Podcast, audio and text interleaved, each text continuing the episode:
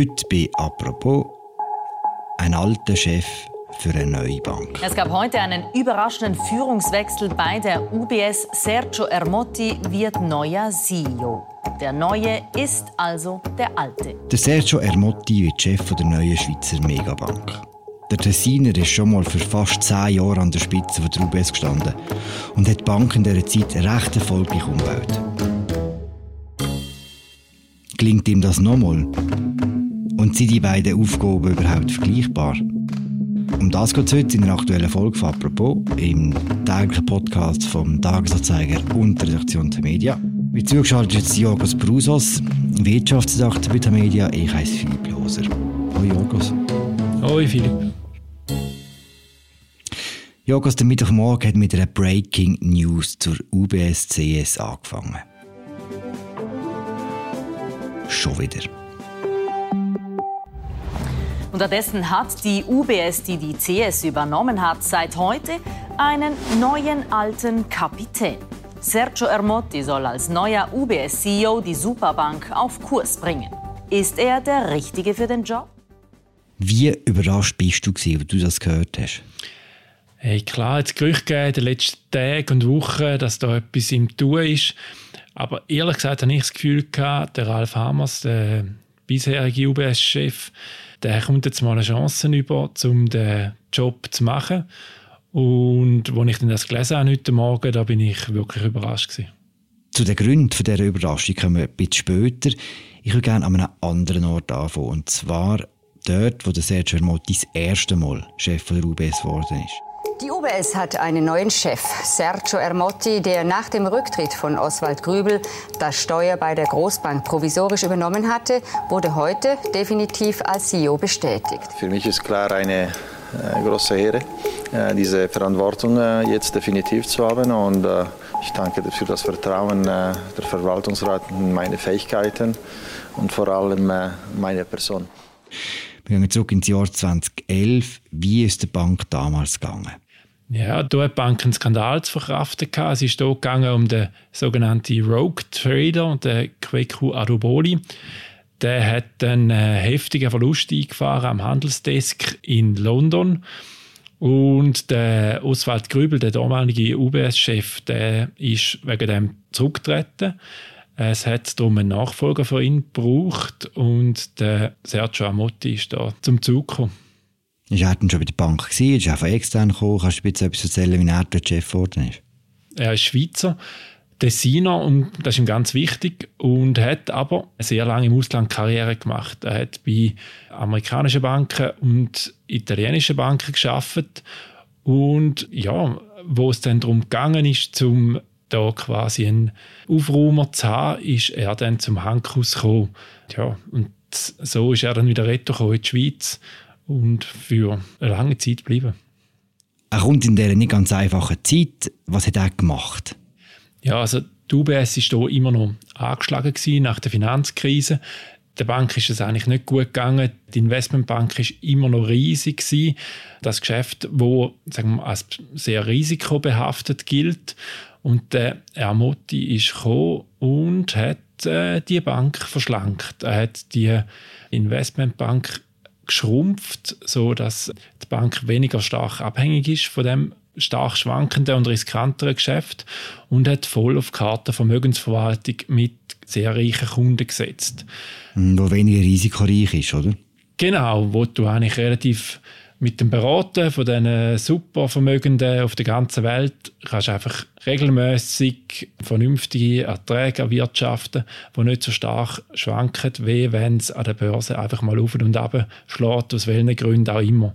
Das Geschäft ist, sagen wir mal, für Banker ein bisschen langweiliger, aber viel verlässlicher.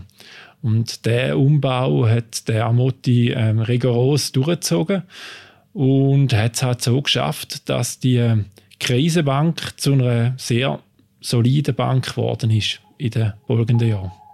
Ende gut, alles gut. Mit diesen Worten zog Nationalbankpräsident Thomas Jordan heute einen dicken Schlussstrich unter eines der aufregendsten Kapitel der jüngeren Schweizer Wirtschaftsgeschichte. Die Rettung der Großbank UBS im Herbst 2008. Für die Nationalbank verbleibt unter eben diesem Strich ein ganz schöner Gewinn von 5,4 Milliarden Dollar. Es ist ja das gewesen, was man von der UBS nach der Staatsrettung, nach der Finanzkrise auch erwartet hat, dass man solider wird, seriöser wird. Ja, sicher. Also ich meine, das schwingt da mit. Darum gilt ja die UBS-Rettung im Nachhinein als Erfolgsmodell, oder? Wie man, man hat zwar die Bank gestützt, aber sie hat es überlebt. Sie hat äh, ihre Lehre daraus gezogen. Der Bund hat ja schlussendlich mit der Rettung sogar noch ein bisschen etwas verdient. Und die Bank ist heute grösser, verdient äh, einen Haufen Geld. Es schaffen immer noch sehr viele Leute dort. Ja, im Nachhinein ist das sehr gut aufgegangen. Mhm. Und du findest, man kann sagen, das ist vor allem ein Erfolg von äh, Sergio Ermotti? Ja, er hat sicher einen grossen Anteil daran. Man hat über Jahre dafür gesorgt, dass die Bank kaum Umfeld hat und ganz im Gegensatz zu der Credit Suisse bei diesem Skandal, wenn sie dann dabei ist, sicher nicht in dem Umfang dabei ist, wie es halt Credit Suisse war. Für ihn selber sind die fast zehn Jahre auch ein recht grosser Erfolg gewesen, zumindest finanziell. Ja, gut verdient in dieser Zeit, oder? Plus, minus 50 Millionen Franken. Äh, kann man sich da zusammenzählen, wenn man die Geschäftsberichte anschaut von den letzten Jahren. Das sind, sagen wir mal, der, der, der Grundcheflohn bei der UBS ist äh, in den letzten Jahren 2,5 Millionen Franken gewesen. Auf das kommen dann erfolgsabhängige Boni. Die kommen die UBS-Chefs über, wenn sie gewisse Ziele erreichen. Und ja, die letzten Jahre sind sehr gut für die UBS-Spitze und darum hat es auch hohe Boni gegeben. Und, äh, von denen hat auch der Ralf Hamers profitiert in dem Jahr, wo jetzt ja muss seinen Posten räumen. Hm. Lustig ist schon, dass man beim Sergio Ermotti nie gross über die Höhe von seinem Lohn geschwätzt hat. Ganz im Gegensatz zu anderen Bankern. Mit was hat das zu tun?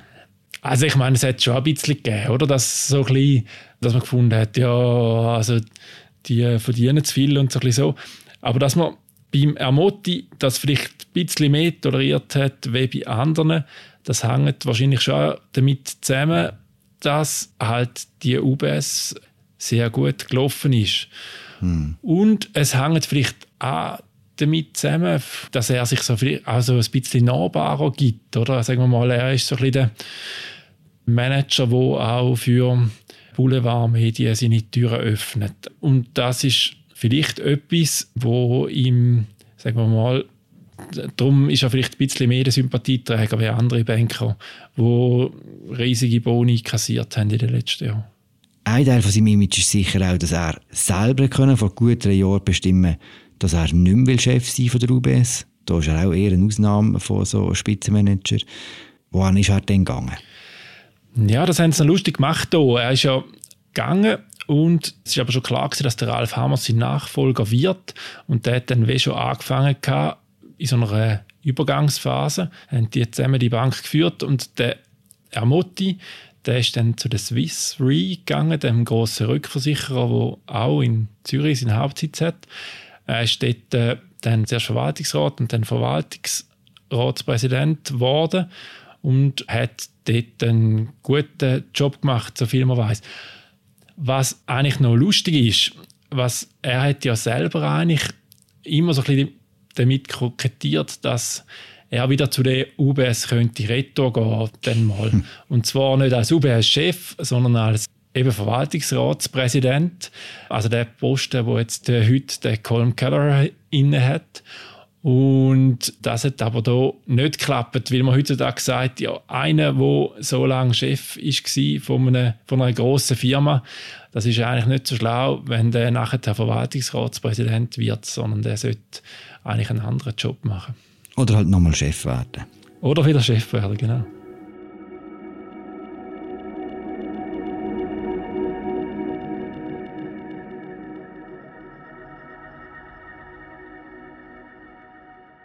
Er wird also wieder Chef. Und jetzt kommen wir zur entscheidenden Frage, Jorgos, warum kommt er denn wieder zurück? Ja, es ist sicher so, dass der Zusammenschluss von der UBS und der Credit Suisse, das wird eine sehr komplizierte und mühsame Sache. Es gibt sehr viele Risiken in der Credit Suisse, wo noch nicht ganz klar ist, wie teuer das die werden. Unter anderem, was ganz heikel ist, ist die große Investmentbank von der Credit Suisse. Und der Herr Motti, der hat halt schon mal bewiesen, dass er so eine Investmentbank kann zusammenschrumpfen, zusammenstreichen, die riskanten Geschäfte abbauen und so verschwinden lassen über die Zeit. Und das hat man offensichtlich bei der UBS ähm, Hammers nicht zutraut. Der Hammers ist ein gescheiter Kopf, der jetzt die Bank gut geführt hat, aber seine Stärken sind in der Digitalisierung vom Bankgeschäft. Er kommt super raus beim Kleinkundengeschäft. Aber er ist jetzt nicht der, wo Investmentbanker in New York sagt, dass ihre Dienste so nicht mehr gefragt sind oder dass sie etwas anderes machen müssen. Hm. Das traut man offensichtlich am Amotti mehr zu. Was ist denn seine Motivation, dass er es nochmal macht? An der Medienkonferenz hat er das so erklärt. Let me say that uh, I feel very honored uh, to uh, be asked to um, uh, manage this uh, transition.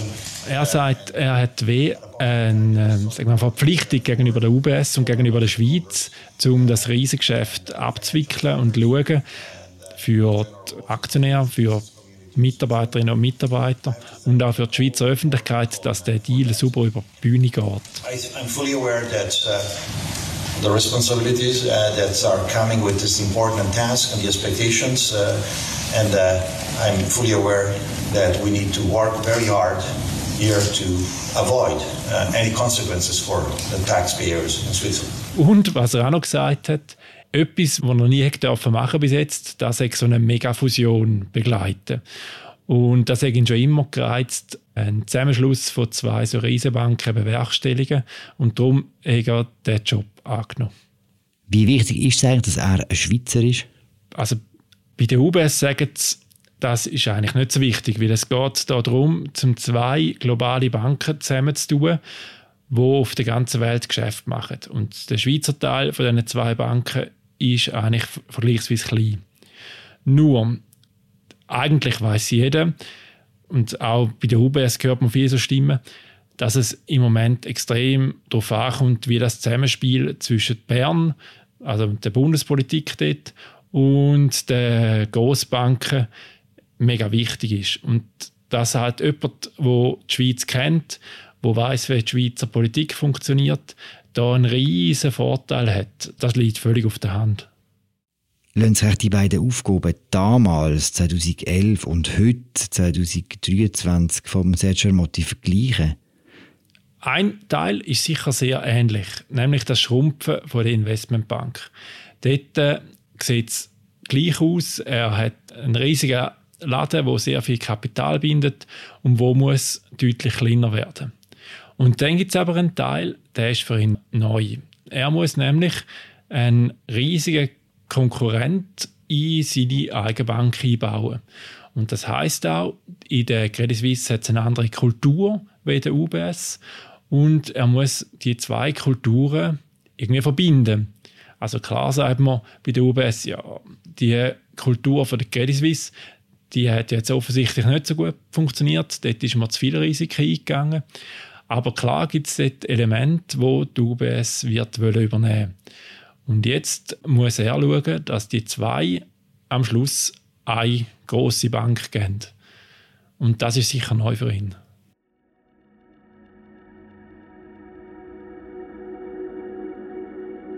Die Reaktion auf seine Ernennung war ja recht positiv, muss man sagen.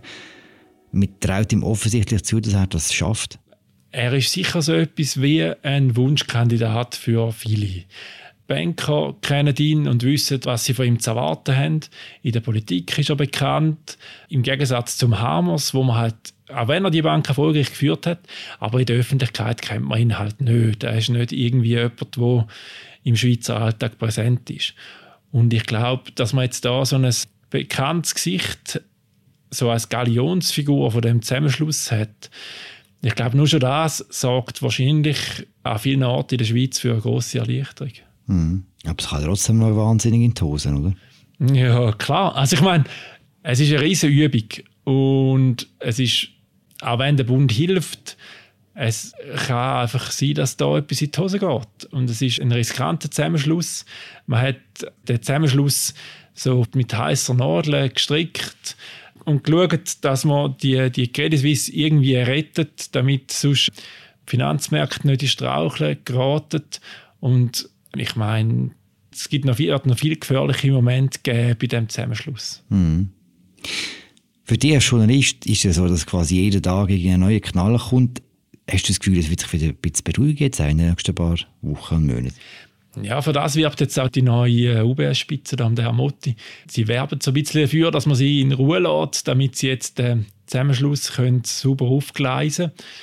Aber klar, ich meine, die Öffentlichkeit wird da ganz genau drauf schauen, was jetzt da passiert und sie hat auch das Recht drauf, weil ja der Bund so viel Kredit gewährt hat, dass der Zusammenschluss überhaupt stattfinden kann.